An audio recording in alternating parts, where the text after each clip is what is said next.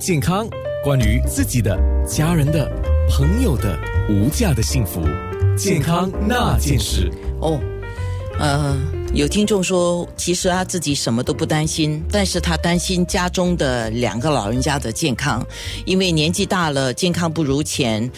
他他呃，这位听众他是在马来西亚的，所以看到这个疫情严峻之下啊，都希望老人家没事了。爸爸上个星期接种了第一剂，他妈妈在这个星期五也要接种，然后他自己他说：“哎呀，遥遥无期啊。”呃，这是我们邻国的听众的一个反应。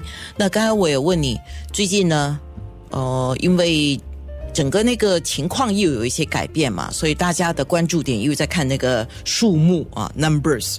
就说每一天呢有官病确诊的病例报告了，我就问你关注的会是什么呢？是多少人确诊？多少人确诊？里面还有分社区病例、客工宿舍病例、入境的病例等等。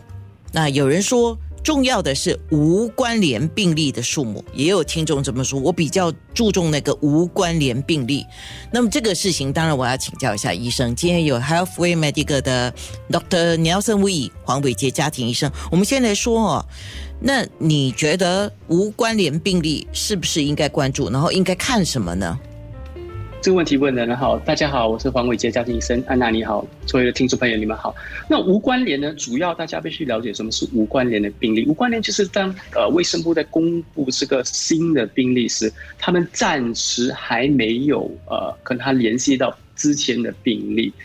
大家必须了解，就是其实呃，卫生部的呃工作效率蛮好，他们十二下午十二点截止的病例，当晚就已经报道出来，所以时间是非常短。有些时候只是暂时还没有和之前的病例连接上，可是如果你每一个病例都有它独特的号码，你根据每间看的话，其实。很多病例往往过几天，他们就会关联起来，我们就会发现到其实他们是有关联，就会连接在一起。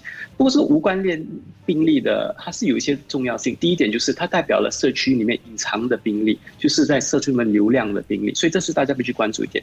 第二点比较重要也是实惠的一点，就是呃，我国和香港的那个旅游泡泡，其实我们是否能够重启，主要还是要看我们的无关联的病例。所以，其中一个首要的条件就是每一周的平均的无关联病例必须在低于。五或低于以下的病例，这些也就是为什么大家都关注这个无关联的。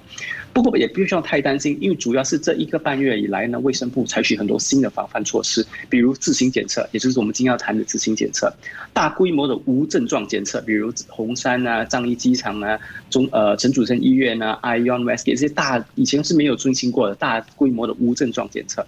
还有现在就是很推常的，就是双验。双验就是当你有有感冒症状去看医生时，医生会同时帮你做快速检测和我们比较熟悉的 PCR 核酸检测，所谓的双验。